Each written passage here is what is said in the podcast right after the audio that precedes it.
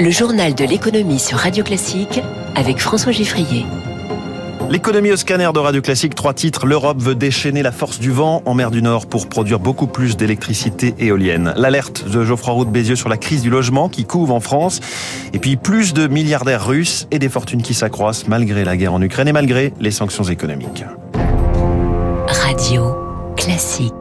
La centrale électrique verte de l'Europe, c'est avec cette formule que neuf dirigeants européens, dont Emmanuel Macron, Olaf Scholz ou encore Ursula von der Leyen, veulent donner un énorme coup d'accélérateur à la filière de l'éolien offshore en mer du Nord. Le deuxième sommet de la mer du Nord se tient aujourd'hui à Ostende, en Belgique. Il s'agit d'envoyer un signal à l'industrie et doper les capacités. Sarah Ders avec un objectif, doubler la capacité de production éolienne d'ici 2050 de 150 gigawatts à 300 gigawatts pour couvrir une grande partie des besoins du continent en énergie propre et abordable. Produire beaucoup à très faible coût, donc ambitieux, mais nécessaire car le paysage a changé. La guerre en Ukraine contraint l'Europe à réduire ses dépendances énergétiques et le réchauffement climatique a accéléré l'abandon des énergies fossiles. Pour l'heure, les neuf pays sont loin du compte. Exemple en France, un seul parc offshore a été inauguré à Saint-Nazaire avec 80 éoliennes en mer. Trois autres sont en construction à Saint-Brieuc-Fécamp et Courseul-sur-Mer. Mais selon un spécialiste, il faut que ce coup d'accélérateur s'accompagne d'un soutien financier public aux industries européennes, aux ports, à la logistique, jusqu'à connecter les réseaux entre eux. À propos d'électricité, la CGT Énergie promet 100 jours de colère noire. Le syndicat menace de couper le courant d'événements emblématiques, le festival du film de Cannes, le Grand Prix de Monaco, le tournoi de Roland Garros, le festival d'Avignon. Le sujet de colère, toujours le même, la réforme des retraites et les 100 jours de colère noire font écho aux 100 jours que s'est donné Emmanuel Macron pour relancer son quinquennat. L'interview d'Emmanuel Macron ce matin dans le Parisien, il est question d'inflation et de pouvoir d'achat, notamment. Le président le dit, je vais être honnête, les prix alimentaires, ça va être dur jusqu'à la fin de l'été. La clé, c'est que le travail paye mieux, le SMIC continue d'augmenter, explique le président, les autres salaires doivent suivre et cela fait partie des sujets que l'on a mis à la négociation. La clé est du côté des employeurs et du dialogue social, selon lui. Emmanuel Macron qui confirme aussi le durcissement des règles de l'assurance chômage si le taux de chômage va vers les 6%. Il se diffère par ailleurs du régime des intermittents du spectacle, une spécialité française selon ses mots, et il évoque à nouveau le sujet de la fraude sociale et ceux qui se moquent du monde. Pour eux, il faut du contrôle, dit le président. Le versement à la source permet la fin du non-recours et de la fraude.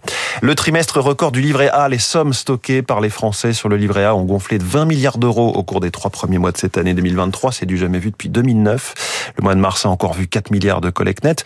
Il faut dire que le livret A est rémunéré à 3% depuis le 1er février.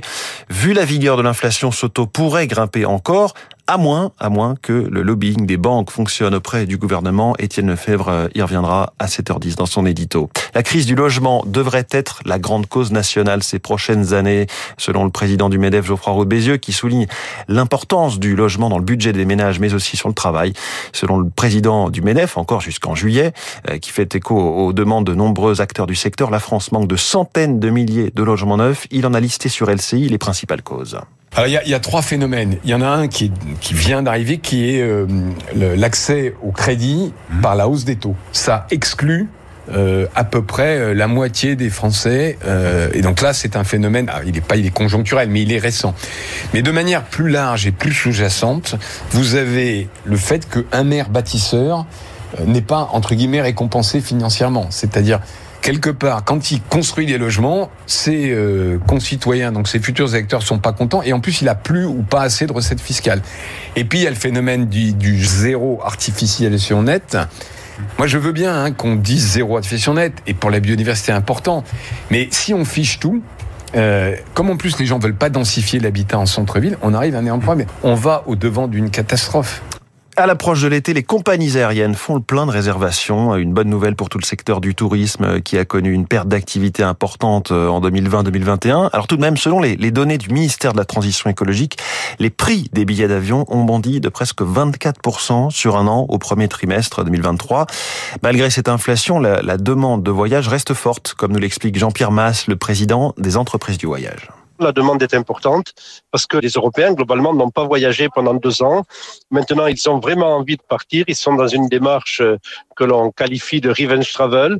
Ils ont envie de voyager, ils ont envie de sortir, ils ont envie de s'aérer, de s'oxygéner. Ça concerne surtout les couches de la population qui n'ont pas de problème de pouvoir d'achat. En revanche, ceux qui voyageaient avant la crise Covid, mais qui étaient dans l'entrée de gamme du voyage, aujourd'hui ne voyagent plus parce qu'ils sont obligés de faire des arbitrages en faveur du chariot du supermarché ou du plein de carburant. Donc ça concerne plutôt la population CSP+, relativement aisée. 6h54 sur Radio Classique en ce 24 avril. On en est à 14 mois de guerre en Ukraine et cette interrogation depuis les premiers jours.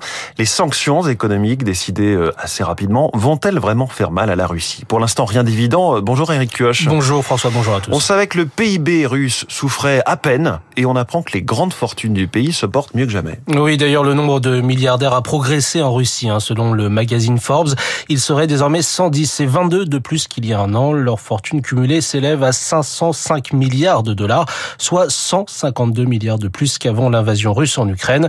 Paradoxalement, ces oligarques ont bénéficié d'une certaine façon des sanctions prises contre la Russie. Celles-ci ont provoqué des tensions sur les marchés des matières premières, gaz, pétrole, métaux, céréales. Les prix ont explosé en un an. Exemple, le baril de pétrole de l'Oural s'est échangé à 76 dollars en 2022, alors qu'il se négocie à 69 dollars en 2021. Des tensions dont ont profité certains empires, comme celui d'Andrei Menilchenko, le roi de l'engrais russe, qui a vu sa fortune doubler en un an. Et si la Russie ne commerce quasiment plus avec l'Europe, ses clients asiatiques, eux, ont augmenté leurs importations. La Chine, par exemple, a multiplié par deux ses achats d'hydrocarbures russes, l'Inde par 22 concernant le pétrole. D'ailleurs, selon les indicateurs de Moscou, le volume des exports de gaz russe a bondi d'un quart et celui du pétrole de 7,6%. Mais cela ne veut pas dire que les sanctions n'ont aucun impact. La valeur des exportations de pétrole, ligne de vie financière de Moscou, a chuté de 42% depuis la mise en place des sanctions.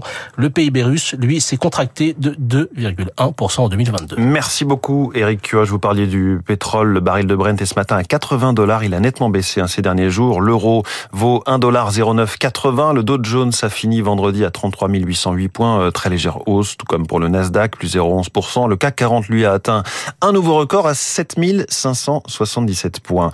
Un anniversaire ce matin, BPI France euh, fête ses 10 ans. La banque euh, qui a pour mission, banque publique d'investissement, qui facilite les financements de l'activité économique française, eh bien, elle y est plutôt parvenue avec succès, comme l'explique Bernard Cohen-Haddad, président de la CPME Île-de-France. Moi, je fais un bilan positif de BPI France. On avait appelé de nos voeux une vraie banque publique des entreprises à côté euh, des établissements financiers, c'est-à-dire les banques de réseau. Aujourd'hui, BPI France a la palette de l'ensemble du financement des entreprises, que ce soit en accompagnement, en garantie, en private equity, en soutien aussi au numérique et à l'économie verte. C'est assez positif. Il y a des équipes motivées dans le territoire.